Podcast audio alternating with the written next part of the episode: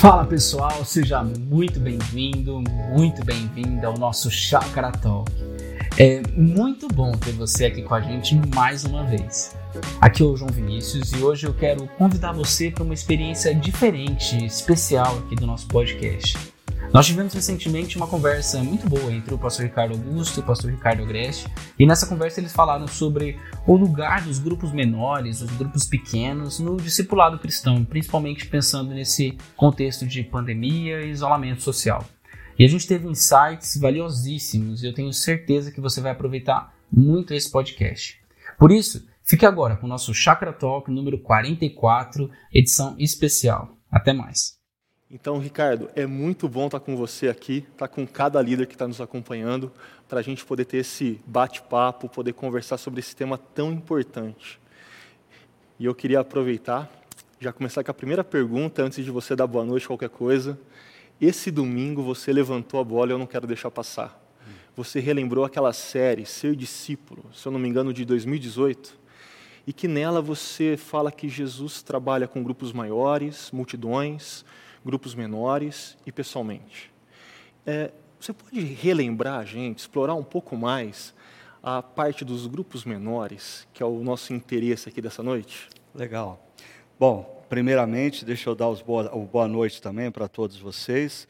É muito bom a gente no Chakra Talk sempre está é, tá gravando só o áudio, né?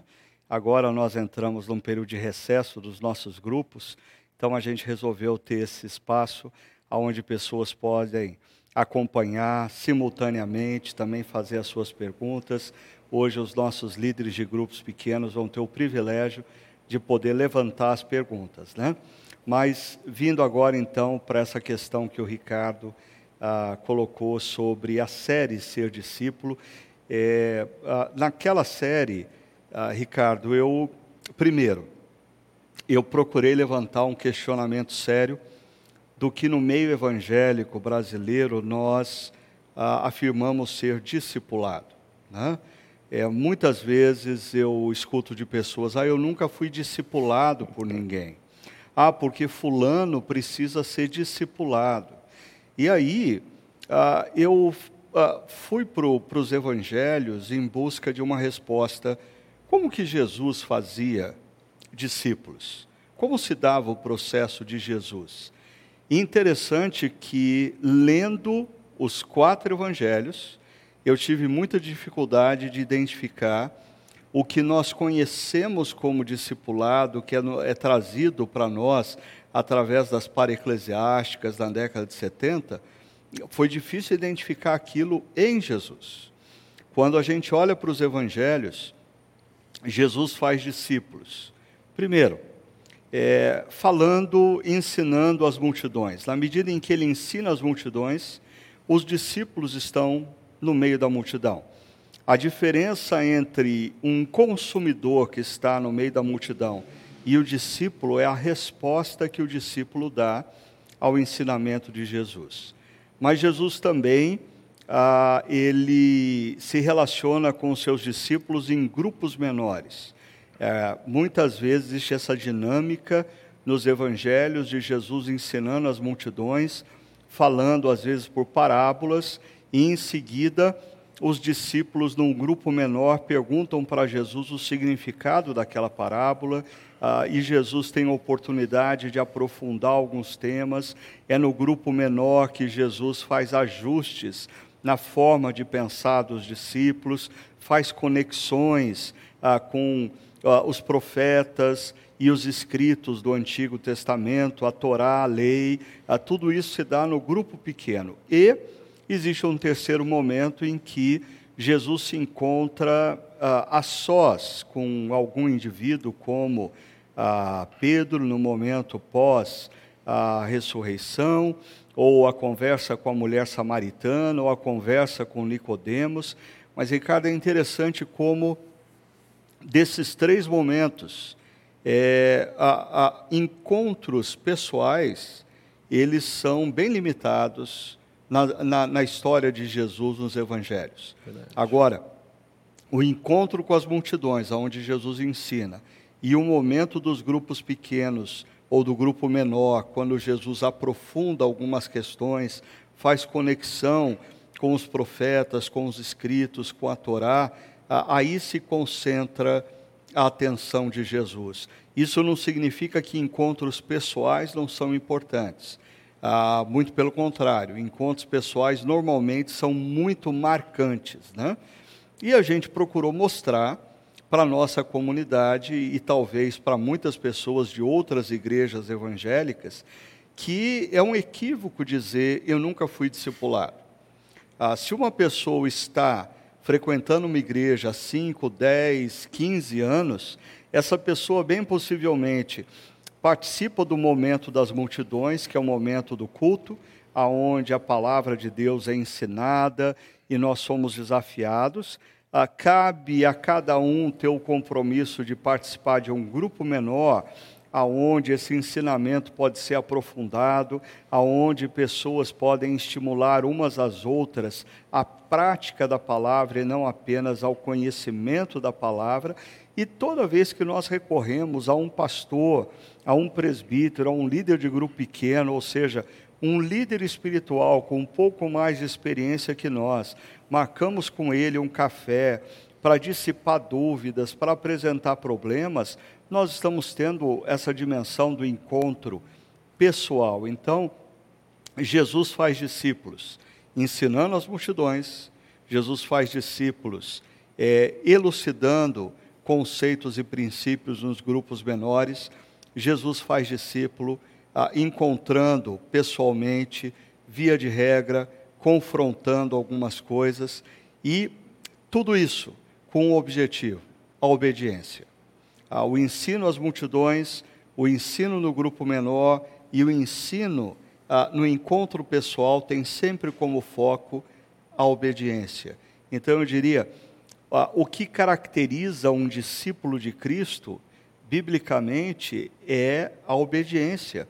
Não é o conhecimento, mas a obediência. A questão não é quanto você conhece da palavra de Deus, mas a questão é o quanto você obedece o que você já sabe e conhece da palavra de Deus. E aí a gente tem a oportunidade hoje de conversar mais especificamente, então, sobre a importância dos grupos menores nesse processo do discipulado cristão. Muito bom. É, te ouvindo, me vem duas coisas à mente.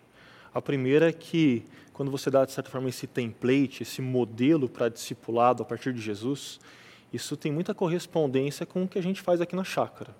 Né? E e para mim isso é muito marcante, porque eu venho de uma tradição de igreja que se deixa, você é consumido por N ministérios, N departamentos, N eventos, N cultos durante a semana.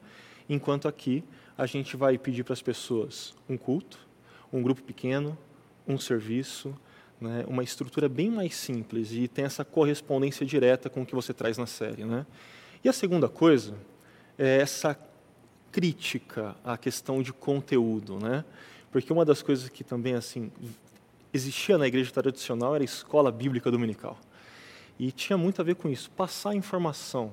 Mas você já disse para a gente que informação é, não é objetivo, obediência é o objetivo.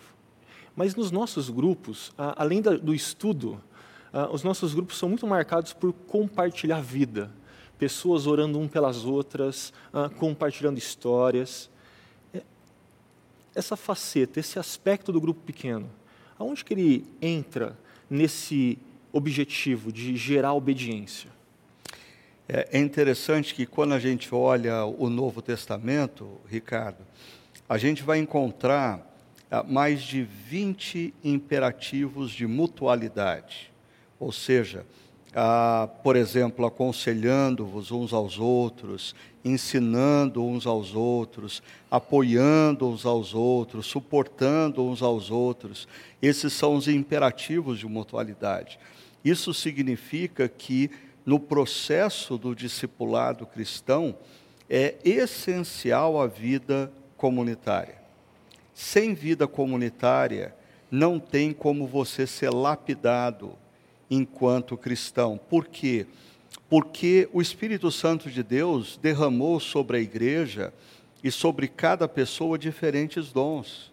E eu preciso dos dons dos meus irmãos para me desafiar, para me ajudar na jornada como discípulo. Então, quando a gente pensa naquele modelo discipulado, aonde o indivíduo se encontra com outro indivíduo e passa conhecimento, passa informação, aonde, aonde existe a vivência e, e, e os outros irmãos e irmãs em Cristo que possuem outros dons que eu preciso para o meu desenvolvimento, para o meu suporte na caminhada cristã.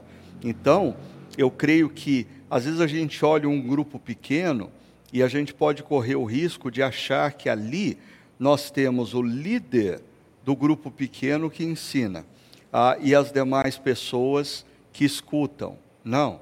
Ah, num grupo pequeno, ah, o líder do grupo pequeno, ele certamente dá o um norte para o grupo pequeno, dá orientação para o grupo pequeno, mas quando esse grupo começa a compartilhar a vida, contar experiências, a gente começa a experimentar literalmente alguns dos imperativos de mutualidade, como gente se aconselhando mutuamente, gente suportando um ao outro, gente estimulando um ao outro com palavras de amor.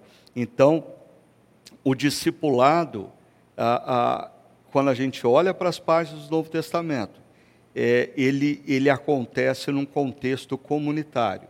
Por isso que eu tento, eu tenho procurado falar desse discipulado que se dá na igreja local e toda igreja local deveria ser uma comunidade fazedora de discípulos através dos seus cultos, através dos seus grupos menores, sejam os grupos menores, uma classe de escola bíblica dominical, seja um, uma célula, né? não importa, mas a dimensão é: existe o grupo maior, o grupo menor e os encontros pessoais. E eu tenho chamado isso de discipulado orgânico, porque não é assim, não seria eu que faço de você um discípulo, mas quando você entra na comunidade, a pessoa que te recebeu tão bem e te acolheu, ela começou o processo discipulado.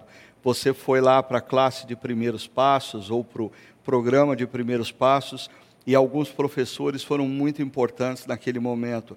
Você foi para um grupo pequeno, você ouviu uma pregação, ah, você foi aconselhado por um outro pastor. A gente precisava ver tudo isso como parte do processo de discipulado. Deus está trabalhando em nós através dessa multiplicidade de pessoas e dons. Maravilha. Não, é, a sua fala me lembra dois livros do mesmo autor, o alemão Bonhoeffer, né, no Discipulado e Vida em Comunhão. Mas quando você fala de imperativos de mutualidade, eu penso que tem um desafio que a gente tem que conversar é, nesse momento. Como que eles se dão num contexto de pandemia, de isolamento social, de virtualidade? E qual que é a importância do grupo pequeno à medida que ele consegue exercitar esses imperativos num tempo como esse? É, eu acho que a, a pandemia ela nos desafia frontalmente a, a essa necessidade de nós a, nos encontrarmos. É, a, a pandemia tem revelado para nós que os seres humanos não foram feitos para o isolamento, seres humanos foram feitos para o relacionamento. Nós precisamos uns dos outros.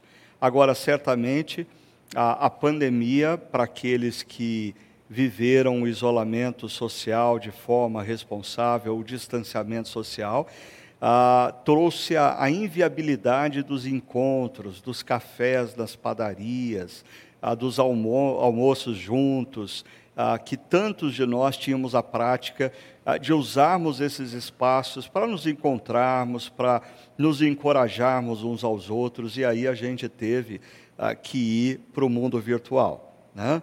Eu sei que algumas pessoas ah, já me disseram: ah, não, eu me nego a é, participar de encontros por Zoom, eu me nego de participar ah, do espaço conviver depois dos nossos encontros aos domingos, é, é ficar vendo as pessoas através do vídeo, mas você deve ter ah, testemunhado algumas experiências que eu também testemunhei ah, de como pessoas foram abençoadas é, ao ouvir um outro irmão e irmã. Ah, eu, eu, em alguns encontros que eu fiz durante a pandemia, reunindo alguns líderes, ou ah, em momentos que a gente celebrou a ceia juntos, nos grupos pequenos, ah, foi tão bom visualizar pessoas que eu não tive a oportunidade de encontrar por meses, por meses. E, e, e foi tão importante para mim ouvir a fala delas: olha, eu estou com saudade, uh, pastor, uh, continua firme, Deus abençoe. Então eu diria: uh, nós mudamos a forma através da qual nós cumprimos os imperativos de mutualidade, mas é, na, no, no, nós, não, nós não entramos num, num gap aonde não se faz necessário os imperativos de mutualidade. Eu até diria, Ricardo, que eu acho que existe um perigo, né? Ah, pessoas que nesse processo elas ah, não apenas se isolaram, mas elas se mesmaram. E talvez elas estão reclamando porque outros não deram atenção, porque aquele amigo não ligou para saber como é que ela estava. Ah, mas é importante a gente pensar qual que é o nosso papel. Será que nós estamos ah, fazendo ah, o trabalho de ir ao encontro do outro nesse momento, ou seja, os imperativos de mutualidade, eles continuam sendo importantes, mudou a forma, seja através de um telefonema, seja através ah, de uma conversa, um video call, seja através de uma reunião de Zoom, nós precisamos nos engajar e participar desse processo. Ah, aproveitando a sua deixa, Ricardo, eu queria aproveitar para compartilhar algumas histórias porque sempre quando algumas pessoas vêm para mim e perguntam, mas e aí, o que, que Deus tem feito? Ou até mesmo elas chegam já é, desanimadas, né? Falando, não, eu não gosto disso, né? É, esse tipo de espaço é um espaço como se Deus não operasse, né? ausente daquilo que Deus está fazendo na história. E aí eu tenho que ser sincero para elas. Eu falo, olha, como parte da equipe pastoral, eu tenho um privilégio que você não tem. Eu tenho acesso a histórias, eu vejo as coisas acontecendo numa intensidade maior. Então, acho que as histórias que a gente poderia compartilhar, mesmo que resumidamente, são diversas. Ah, casos como, por exemplo, a Noemi e o Paulo, que fazem parte do grupo com Paulo de Tarso, lá no Barão do Café 3, ah, que ela tem toda semana, ela e o Paulo participado, independente do momento delicado de saúde que eles vivem. Ou ainda, ah, pessoas como o Felipe, que chegou na chácara porque veio transferido para trabalhar em Campinas e que no meio da pandemia voltou ah, para o Rio de Janeiro, mas que continua participando do grupo pequeno. Né? A, a, mudança geográfica dele, por conta da, desse espaço virtual, permite que ele continue fazendo parte da nossa comunidade. Né? E é tão gostoso conversar com ele quando ele fala: a chácara é a minha igreja. Uhum. É, eu amo vocês, eu amo estar com vocês. E o amor dele por nós não diminuiu por conta é, de ele nos ver através de uma câmera de Zoom ou de uma transmissão de YouTube é. como essa. Eu, eu recebi um e-mail da Adriana Rissoni, que é uma amiga querida que começou com a gente ah, lá atrás, há 20 anos atrás, a chácara, e, e ela compartilhando que ela enfrenta uma luta o marido dela luta contra o câncer, isso torna. Eu fico imaginando se para gente que a situação está relativamente estável na família, esse período de pandemia já foi complicado, eu fico imaginando para uma pessoa que luta contra uma enfermidade como essa, o câncer. E foi muito bonito ouvir da Adriana. A Adriana escreveu para me agradecer ah, por uma coisa que eu não tenho mérito, né? Agradecer uh, porque o grupo pequeno dela tem sido o espaço aonde ela tem se sentido uh, sustentada, nutrida, querida e cuidada. E, e, e, é interessante como às vezes a gente, como pastor, a gente se sente até meio assim é, é, desnecessário, né? Tem um livro do Eugene Peterson, o pastor desnecessário, é, a gente ser desnecessário, porque às vezes chega a nós uma situação, ah, porque Pastor, o senhor ficou sabendo que Fulana foi contaminada ou Beltrano testou positivo? E aí a gente fica preocupado e a gente se move na direção da pessoa e a pessoa diz: Não, não, pastor, está tudo bem, o meu grupo pequeno ah, me amparou, eu precisava de algumas coisas aqui em casa, a turma se dividiu ah, e me ajudou. Ah, são inúmeras histórias em que isso acontece. Por isso é interessante, às vezes as pessoas acham que o grupo pequeno é um espaço meramente de ensino. Não, não é de ensino.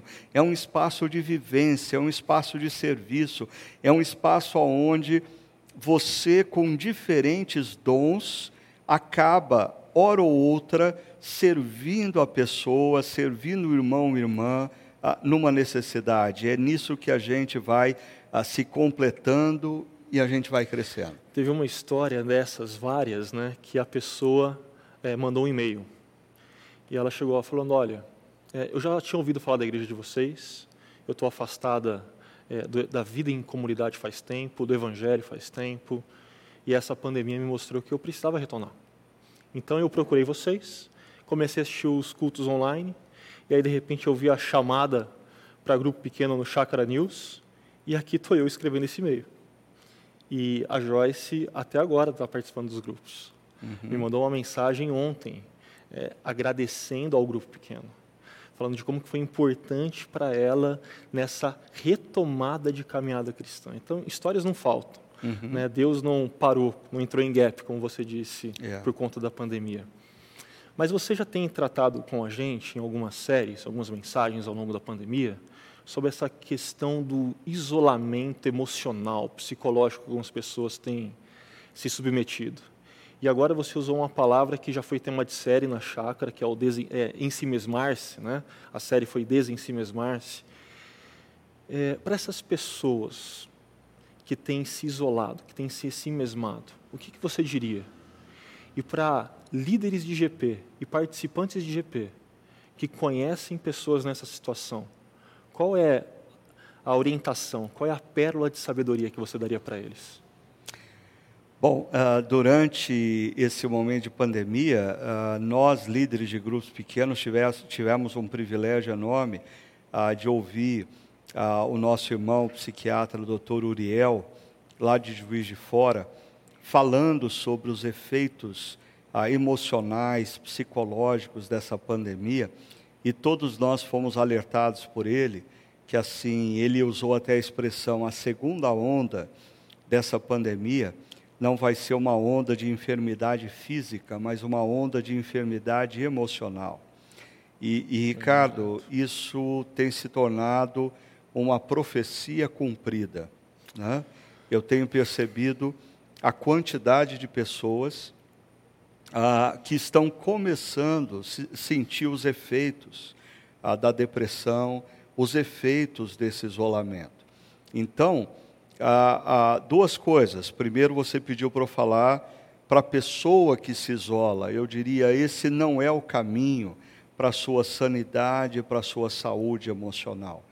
É, as pessoas que nesse momento de pandemia optaram ah, por não se conectarem umas às outras, mesmo através dos encontros é, é, aos domingos ou dos grupos menores, é, eu, eu posso dizer sem sombra de dúvida, essas pessoas estão se sentindo piores do que aquelas que perseveraram e se mantiveram conectadas. É, é, é, é, psicologicamente comprovado, um momento como esse que nós estamos vivendo, você precisa de conexão, você precisa sentir parte de um grupo.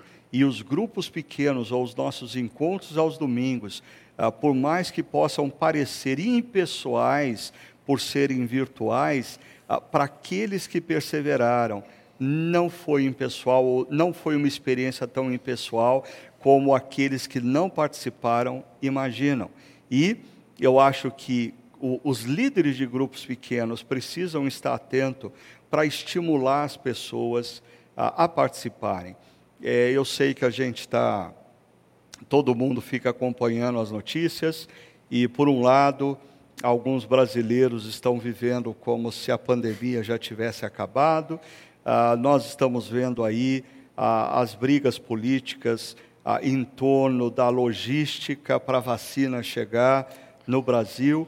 Nós não sabemos ah, quanto tempo a gente ainda vai ter de distanciamento social, mas eu acredito que nós ainda vamos ter que lutar é, com essa situação ao longo do primeiro semestre do ano que vem.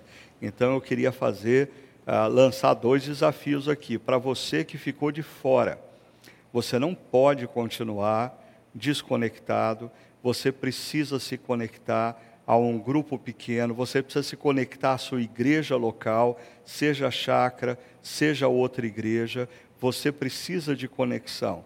E se você é líder, eu acho que nós podemos aproveitar esse período é, de férias dos nossos grupos pequenos, dezembro, janeiro, quem sabe para você procurar identificar irmãos e irmãs que não estão bem, ah, fizeram uma opção pela desconexão, quem sabe você possa puxar essas pessoas para um grupo pequeno, começando ali em fevereiro, e oferecer para essas pessoas um espaço gostoso, onde ela encontre semanalmente um grupo de amigos, aonde é, ela possa conversar sobre outras coisas, ah, e até mesmo, Ricardo, é, eu ouvi, por exemplo, os nossos grupos pequenos, tradicionalmente, é, essa semana, eles teriam de confraternizações, né?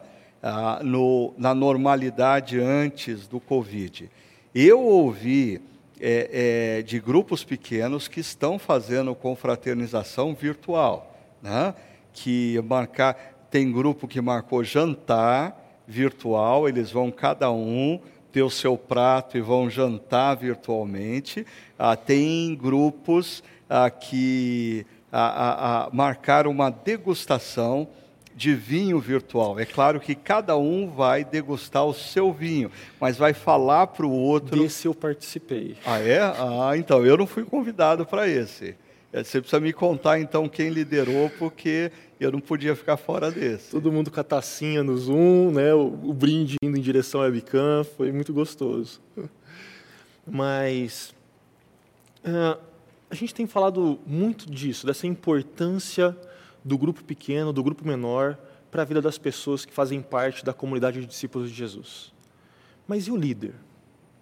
É, qual que é a importância, ou melhor, duas perguntas em uma. É, como que esse líder experimenta do que Deus está fazendo, de como Deus está abençoando a vida dele sendo líder de grupo pequeno? E o, o que na chácara a gente espera de um líder de grupo pequeno? Ok. Bom, primeiro é, pensar no, no, benefício do líder Isso. de grupo pequeno. Ah, eu, eu diria que quando você se dispõe a cuidar de outras pessoas, você pode nem perceber isso, mas você gradativamente amadurece. É assim na vida. Né? Na medida em que a gente casa e a gente assume o compromisso de cuidar do cônjuge, a gente amadurece ah, no casamento, na medida em que a gente tem filhos, e a gente começa aquela aventura de acordar no meio da madrugada, por quê? Porque nós estamos cuidando ah, de uma outra pessoa. A gente amadurece.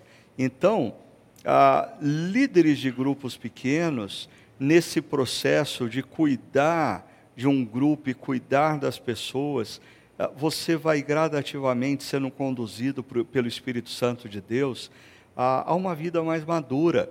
Porque normalmente aquelas pessoas que vivem dentro de uma igreja, achando que a igreja existe para elas, elas estão sempre recebendo, recebendo, recebendo, recebendo.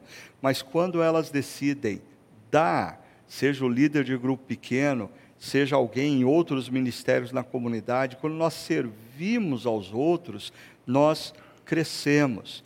E eu queria lembrar aqui ah, daquela experiência de Moisés com o, o sogro dele, ah, Jetro, quando Moisés está tentando fazer o trabalho sozinho, e para mim, é, Moisés está querendo ser pastor ah, de igreja grande, ah, fazendo o que pastor de igreja pequena faz. Ou seja, Moisés está lidando com a ótica ah, ou com a perspectiva de um pastor de uma igreja com 80 pessoas, mas ele cuidava de ah, centenas de milhares de pessoas.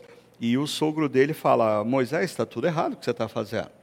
E a recomendação de Jetro era justamente que Moisés dividisse as pessoas e colocasse sobre determinados grupos ah, indivíduos com uma característica ah, para servirem no cuidado daquelas pessoas. E daí eu acho que vem o que você perguntou, porque eu acho que da mesma maneira como Deus fala para Moisés encontrar pessoas ah, para liderarem os grupos que tivessem um determinado perfil, nós também precisamos pensar nisso. Primeiro, ah, esse líder de grupo pequeno, ele não precisa ser um cristão perfeito, mas ele precisa ser um cristão que demonstra a seriedade dele em obedecer a Deus. É aquela coisa de que é, o, o, o, o cristão, ele não é um indivíduo que nunca erra, mas quando ele erra, ele cai de joelhos, reconhecendo o seu erro, pedindo perdão a Deus, levantando-se e continuando a caminhada. Eu acho que isso que a gente espera de um líder de grupo pequeno. Ele não deve e nem pode ser perfeito, porque nenhum de nós é perfeito, mas ele precisa demonstrar a seriedade dele em obedecer a palavra. Eu acho que uma segunda coisa é ele precisa ser uma pessoa disposta a exercitar empatia, né?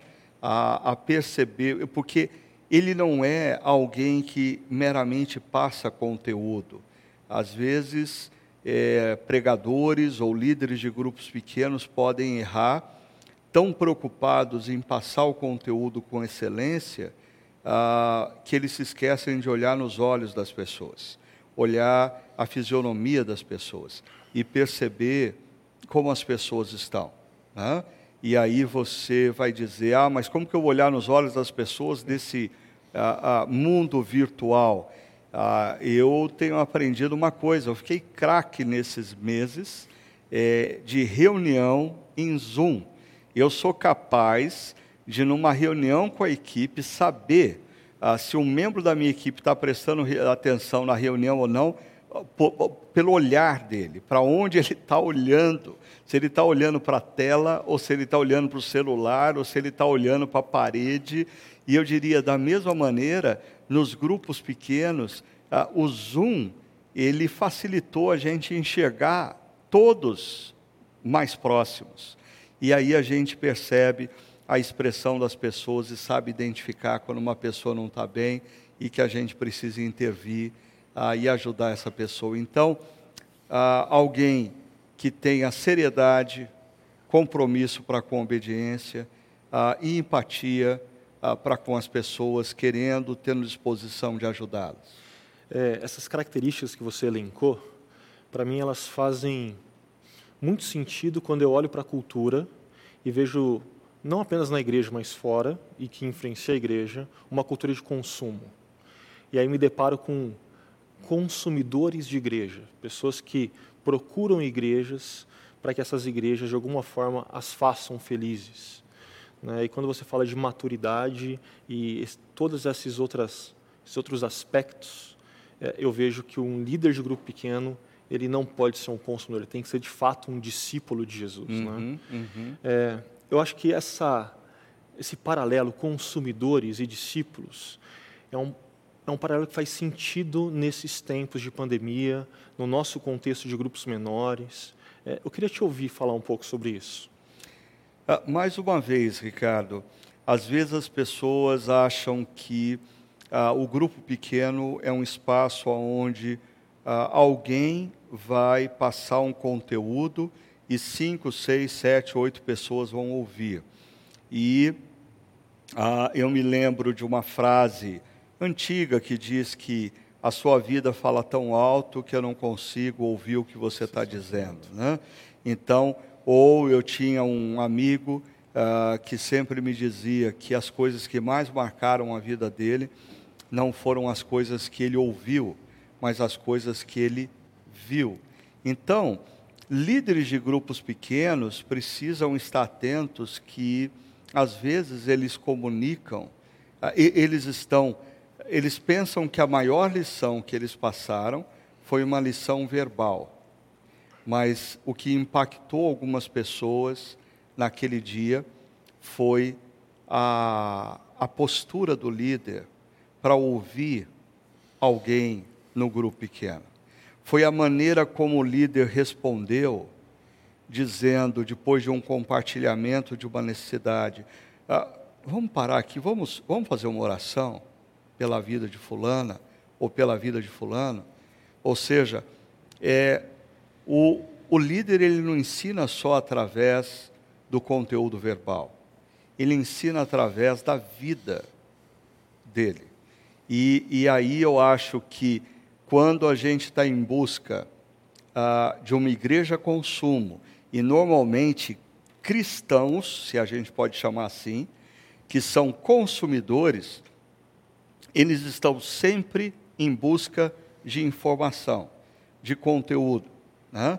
É, no grupo pequeno, eles querem saber qual vai ser o tema, quem vai dirigir o grupo pequeno, se a pessoa é boa ou não de didática. Por quê? Porque ele está preocupado com uma única coisa: consumir.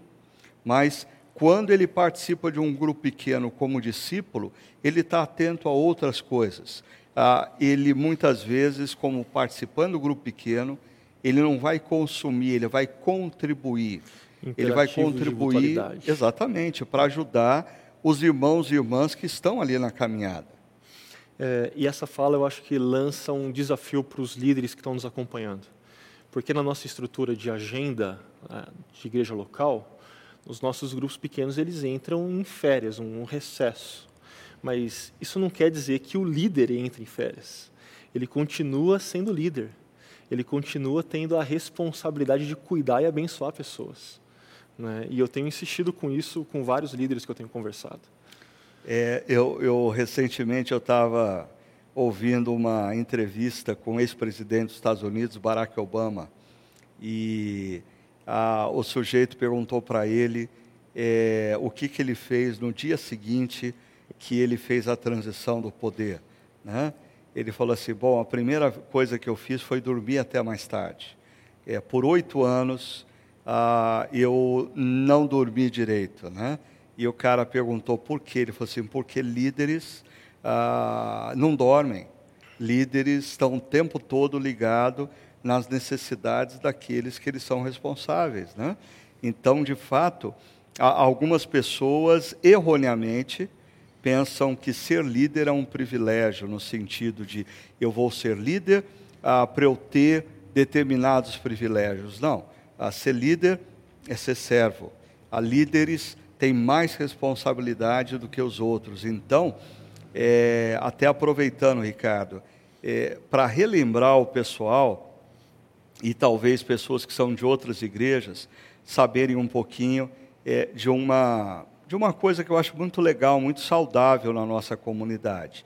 Na nossa equipe pastoral, é, nós temos os nossos grupos divididos é, pela equipe pastoral e pela equipe dos presbíteros, e nós temos um compromisso entre os pastores de semanalmente, cada pastor ah, tem a responsabilidade de procurar pelo menos três líderes de grupos pequenos ah, e num momento normal de, ah, de vida, não dentro da pandemia, agora a gente tem que fazer virtualmente, mas no momento normal, ah, talvez chamar essa pessoa para um café, para um bate-papo, e basicamente a gente a, trabalha com seis perguntas é, nesse encontro. Você pode fazer como você quiser essas perguntas, mas basicamente é ah, como que você está.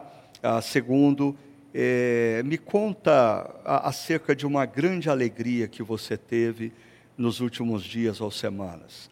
Terceira pergunta, e quanto a uma tristeza? Tem algo que tem te preocupado grandemente, é, é, que você gostaria de compartilhar? A quarta pergunta: o que você está pensando em fazer sobre isso? Essa quarta pergunta eu acho que é muito importante, porque não é papel do líder mentor dizer o que a pessoa tem que fazer, mas ajudá-la a descobrir o caminho em meio às adversidades. Aí a quinta pergunta, sim, ah, eu, você acha que eu poderia fazer algo para te ajudar nisso? Existe algo que eu possa fazer para te ajudar?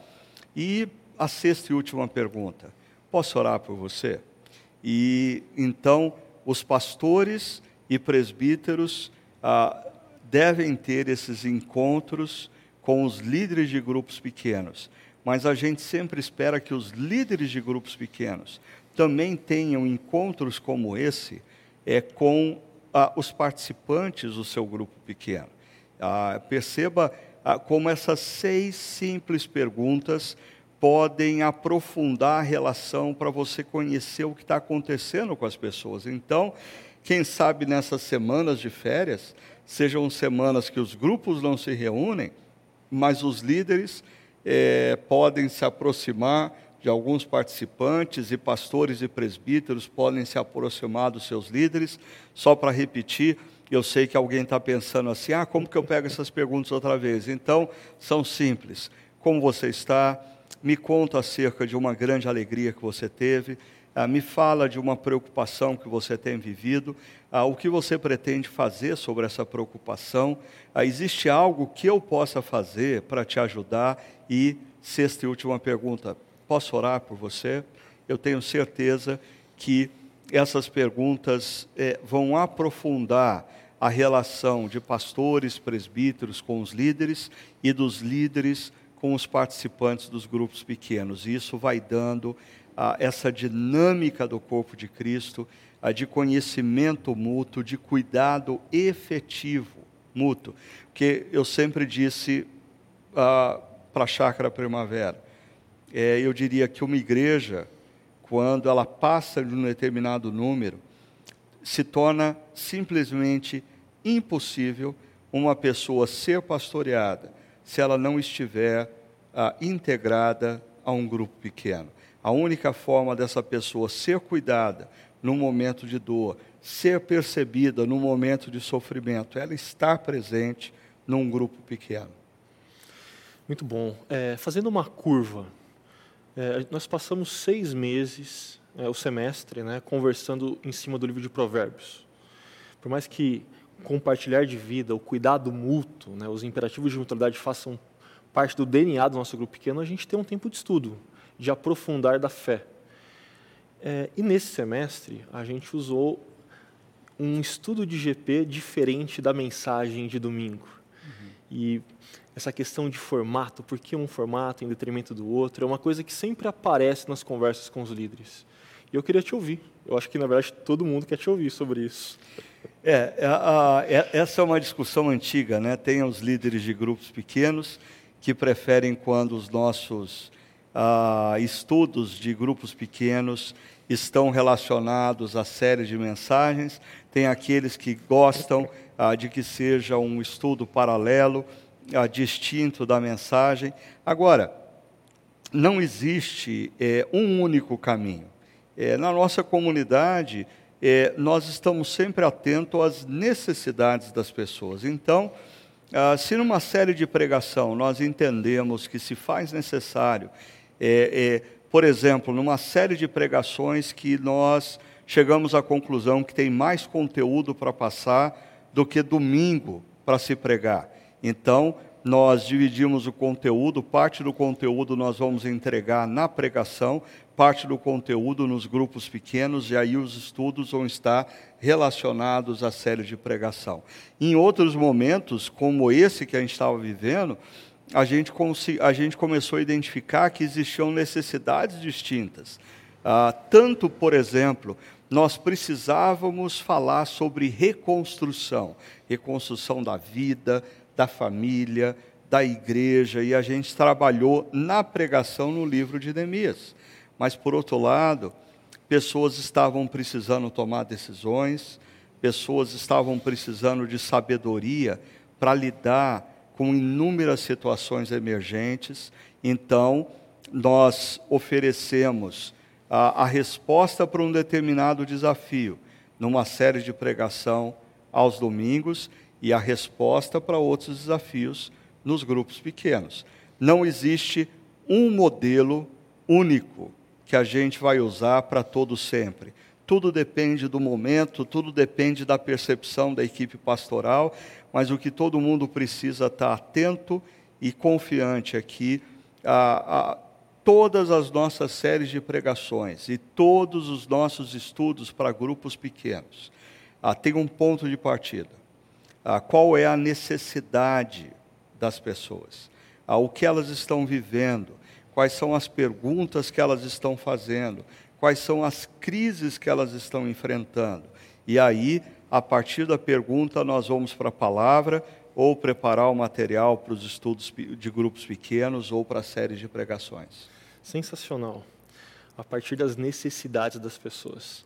É, mas eu quero trazer umas outras perguntas aqui que têm surgido no nosso grupo de líderes, que são talvez até um pouco mais práticas. Por exemplo, é, como exercitar a convivência numa sala de Zoom de um grupo pequeno onde as pessoas estão com a câmera fechada? Hum. Bom, eu, eu até diria que estar com a câmera fechada é uma sinalização. Né? Eu fui professor muitos anos e eu aprendi a, muito acerca de linguagem corporal. Né? Um aluno que se senta no fundo da sala, encosta a cabeça na parede e cruza os braços, ah, ele não soltou uma palavra, mas ele está me dando uma mensagem. É um aluno ah, que se posiciona é, com o corpo inclinado para frente, ah, ah, voltado para o papel e caneta que ele está escrevendo, ele está me mandando uma outra mensagem. Numa reunião, ah, eu consigo perceber quem realmente está conectado naquela reunião pelo lugar que ela senta. Quando a gente entra numa sala, existem todos os lugares disponíveis. Ah, se a pessoa se assenta no lugar mais distante possível, ele está mandando uma mensagem. Volto ah, para o Zoom. Ah, eu acho que, via de regra, a pessoa que mantém a câmera fechada durante um encontro, ela também está mandando uma mensagem. Pode, existem exceções. Talvez a pessoa eh, acordou aquele momento, está com o cabelo despenteado, ah, não teve tempo para se arrumar, ou está de pijama, pronto para ir para a cama e não quer aparecer do jeito que está. Ok, isso é compreensível e eu acho que num ambiente de grupo pequeno a pessoa pode até usar a voz para dizer, pessoal, eu não vou aparecer porque eu já estou de pijama, tá? Mas eu estou aqui com vocês. E você percebe quando a pessoa, apesar da câmera desligada, ela se faz presente. Mas eu diria que pessoas, quando a câmera está desligada, ah, elas podem estar mandando uma mensagem. Elas estão precisando de ajuda.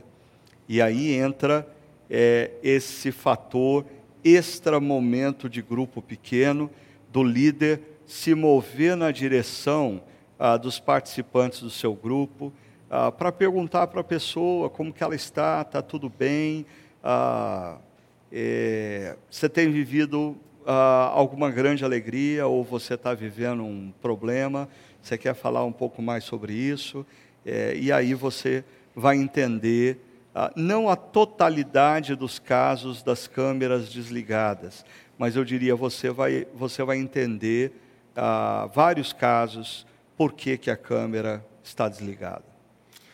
Chegando quase no final dessa nossa conversa sobre grupos pequenos, a gente tem falado muito do líder é, indo para além daquele momento do grupo.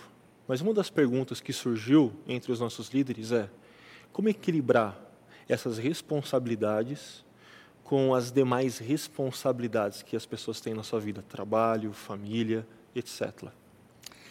Bom, é, primeiro, é, participando de uma igreja que não é, mede a sua espiritualidade pela sua performance. Ou seja, é uma igreja que mede a sua espiritualidade ah, pela quantidade de ministérios que você participa, pela quantidade de coisas que você faz, isso não é um bom sinal, ah, porque talvez essa igreja te usa como matéria-prima do sucesso dela e não não te vê como uma pessoa que precisa ser cuidada e precisa cuidar. Né? Então acho que a gente tem que ter o equilíbrio. Com isso eu estou dizendo o seguinte: no contexto da nossa comunidade, se você é líder de grupo pequeno, bem possivelmente você não deve estar envolvido em nenhum outro ministério da igreja, porque a, a liderança de um grupo pequeno já vai te tomar o tempo é, é, necessário ou disponível para você servir. Né? Então você não deve estar envolvido em mais do que um ministério. Segunda coisa, eu acho que assim é, a gente precisa é, é, ter prioridades, porque às vezes eu percebo que pessoas não participam de grupo pequeno ou pessoas que têm potencial que Deus deu a elas dons para liderarem grupos pequenos, elas não estão envolvidas no ministério porque elas dizem assim: ah, eu não tenho tempo. Não, tempo ela tem. A questão é o que ela faz com o tempo dela. Né? Ah, mas eu tenho trabalhado demais. Ah, se você tem trabalhado a ponto de não ter uma noite por semana para se encontrar com um grupo de amigos, está errado. Você está pecando contra o seu corpo, você está pecando contra a sua mente. E eu vejo várias pessoas que, assim, quando essa pandemia começou e a gente teve que ficar em casa, o primeiro momento eu percebo que as pessoas deram uma equilibrada no trabalho. Né? E existiam eh, vários testemunhos, não, porque eu estou aprendendo agora a, a dar tempo para os meus filhos, a fazer outras coisas, a, a almoçar com a minha esposa.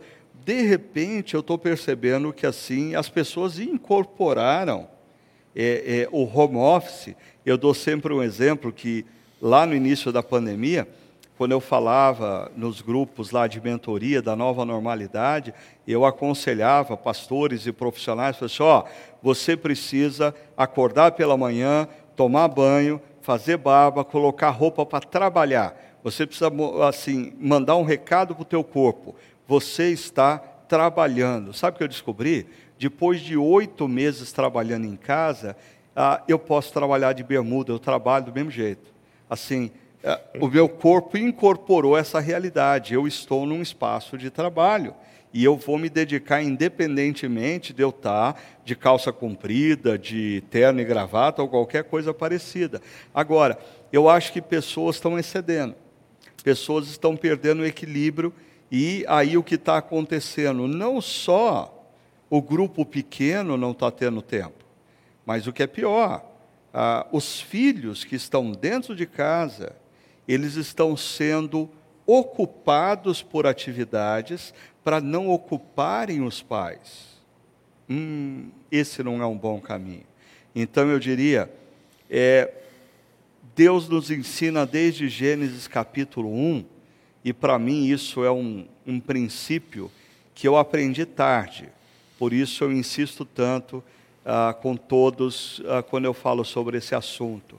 Assim, Gênesis 1 nos ensina que o Deus Criador, que poderia, que é onipotente, para criar infinitamente, ele, no final do primeiro dia, ele disse: Por hoje, chega, vou deixar para amanhã.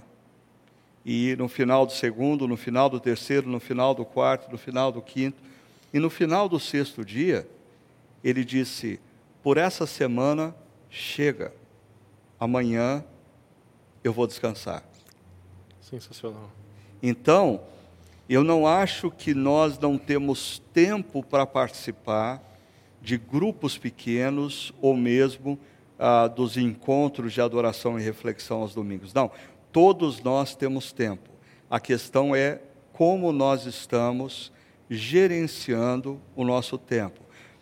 E eu termino, Ricardo, dizendo que ah, essa pandemia tem revelado também o seguinte: pessoas é, que decidem ah, serem mais responsáveis com a gestão do seu tempo são pessoas que depois de oito meses estão mais saudáveis emocionalmente, porque elas é, falaram por hoje chega e foram fazer sua caminhada, por hoje chega, e foram assistir uma boa comédia do lado da família, ah, por hoje chega, e hoje eu vou tomar um cálice de vinho com a minha esposa ou com um amigo através do Zoom.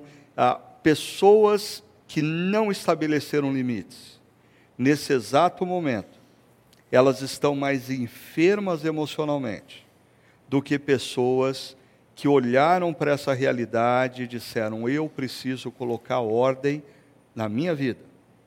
Então, termino dizendo: Ah, todo mundo tem tempo para participar de grupo pequeno. Tudo é uma questão do o que nós estamos fazendo com o nosso tempo. Desafio. Mas, penúltima pergunta. 1 de dezembro, último mês de 2020, 2021 batendo na porta. Como que vai ser o começo dos grupos pequenos nesse ano que está chegando para a gente? Bom, eu não vou uh, dar spoiler aqui. bom, bom. É, apenas vou dizer para vocês que na próxima semana, terça-feira, 8 horas da noite, nós vamos estar conversando sobre ah, os desafios da igreja ah, nessa dança gerada pela Covid-19. E ah, esse assunto vai servir tanto para você que não participa da chácara, a gente vai conversar aqui sobre alguns desafios que qualquer igreja terá para o ano de 2021. Mas você que é da chácara, a gente vai conversar mais especificamente com você sobre como a nossa igreja vai funcionar. O que, que vai acontecer? A gente vai voltar ao presencial ou não vai voltar ao presencial? É, quais vão ser os próximos passos que nós vamos dar? Eu só queria adiantar para o pessoal que é líder de grupo pequeno e participa de grupo pequeno, que a gente vai ter novidades é, na nossa equipe pastoral e diretamente, ah, porque duas novidades na verdade, né? É, a primeira delas é que como o pastor Juliano só vai ter ah, uma resposta definitiva sobre a bolsa de estudo é, para o doutorado dele é, ao longo do primeiro semestre, o pastor Juliano vai continuar com a gente até o meio do ano. Então, o pastor Juliano esteve é, elaborando os estudos que todo mundo gostou e ele vai continuar trabalhando no primeiro semestre do ano que vem, nos ajudando a elaborar bons estudos práticos com temáticas relevantes. Né? a segunda novidade é que em janeiro chega uh, um membro da nossa, novo membro da nossa equipe, que é o Tiago Jaqueto. O Tiago Jaqueto, ele é pastor uh, numa igreja aqui na cidade de Campinas há 10 anos, e ele está vindo para a nossa equipe. O Tiago, atualmente, ele está fazendo doutorado na área de Novo Testamento, mas ele tem dois mestrados na área de Novo Testamento, e inclusive no último final de semana nós tivemos reunião do presbitério e como o Tiago vem de um outro presbitério, o pastor que vem de outro presbitério precisa passar por uma entrevista, né? E foi interessante como ah, o Tiago, assim, é, é, impressionou na entrevista quando ele disse que, ao perguntaram para ele, mas qual que é o assunto do seu doutorado? Ele falou assim, ah, eu fiz dois mestrados em Novo Testamento, na área de Apocalipse, e estou fazendo um doutorado na área de Apocalipse. Aí a turma, opa, peraí, que história é essa? Mas o que, que você está falando de Apocalipse? E aí ele disse assim, olha, eu estou defendendo um doutorado, a minha tese de doutorado em Apocalipse está ah, relacionada ao seguinte, Roma não foi um grande império porque tinha estradas, porque tinha exércitos ou porque tinha correio. Roma foi um grande império porque construía narrativas. Roma construía narrativas. Olha que tema atual. Eu acho que a gente vai ter até o ano que vem uma série de pregações ah, baseada em Apocalipse nesse tema e deixar o pastor Tiago pregar. Né? Aí ah, ele, ele disse: então, quando nós lemos Apocalipse, nós é, vemos João desconstruindo a narrativa romana do que é história e qual é o propósito da história, e construindo a narrativa cristã da meta-história, a história da redenção. Né? Então, pastor Tiago Jaqueto, com todo esse potencial, vai ser ah, o outro pastor que, em parceria com Juliano Cocaro, ah, vai estar responsável pela elaboração dos estudos para os nossos grupos pequenos. Então, líderes se preparem porque vem coisa boa por aí. Eu ainda não conheço o Jaqueto, mas com esse doutorado eu já gosto dele. Uhum. Tenho que confessar. Última pergunta. O que mais você gostaria de dizer acerca de grupos pequenos e que você ainda não disse ao longo desse podcast? ah, que eu acredito que uma igreja sem grupos pequenos, fortes, é uma igreja vulnerável e frágil. Porque os grupos pequenos, eles são, eh, eles determinam grandemente a consistência e a saúde da igreja.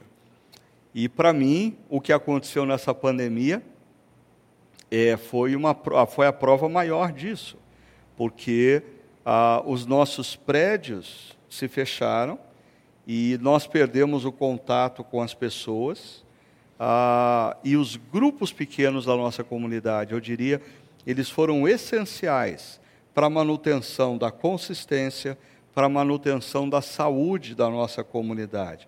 Então, eu, ah, pastores que estão ouvindo ou vendo esse podcast, eu diria, você, você não consegue construir uma igreja forte sem grupos pequenos. Os grupos pequenos são essenciais para a saúde da igreja e, eu diria, para o crescimento sustentável da igreja. Uma igreja que cresce através dos seus cultos, sem grupos pequenos, via de regra, é uma igreja superficial e frágil. A única forma da igreja crescer de maneira sustentável ah, é ela tendo um ministério forte de grupos pequenos, como a nossa comunidade, graças a você, líder de grupo pequeno, tem tido. Maravilha. Ricardo, muito obrigado. Foi muito precioso esse tempo juntos. Muito bom estar com vocês e semana que vem a gente conversa um pouco mais sobre ah, os desafios da igreja ah, diante, quem sabe, dessa segunda onda de Covid ou ainda nesse momento de dança ah, ah, gerada pela pandemia. Você não pode perder, vai ser muito bom a gente estar junto. Muito bom, né, pessoal? Acho que a gente teve é, ideias e, e, insights aqui que realmente vão reverberar ainda muito para nós é, quanto, quanto a esse, esse assunto, a, a, ideia dos grupos pequenos e como que a gente pode lidar com isso. É, de fato, a pandemia veio e alterou muito da, das nossas estruturas, né? É, mas nós estamos chegando ao fim de mais um podcast e eu quero agradecer a sua audiência. É, tem sido especial para a gente contar com a audiência de cada um e cada um de vocês por aqui, viu?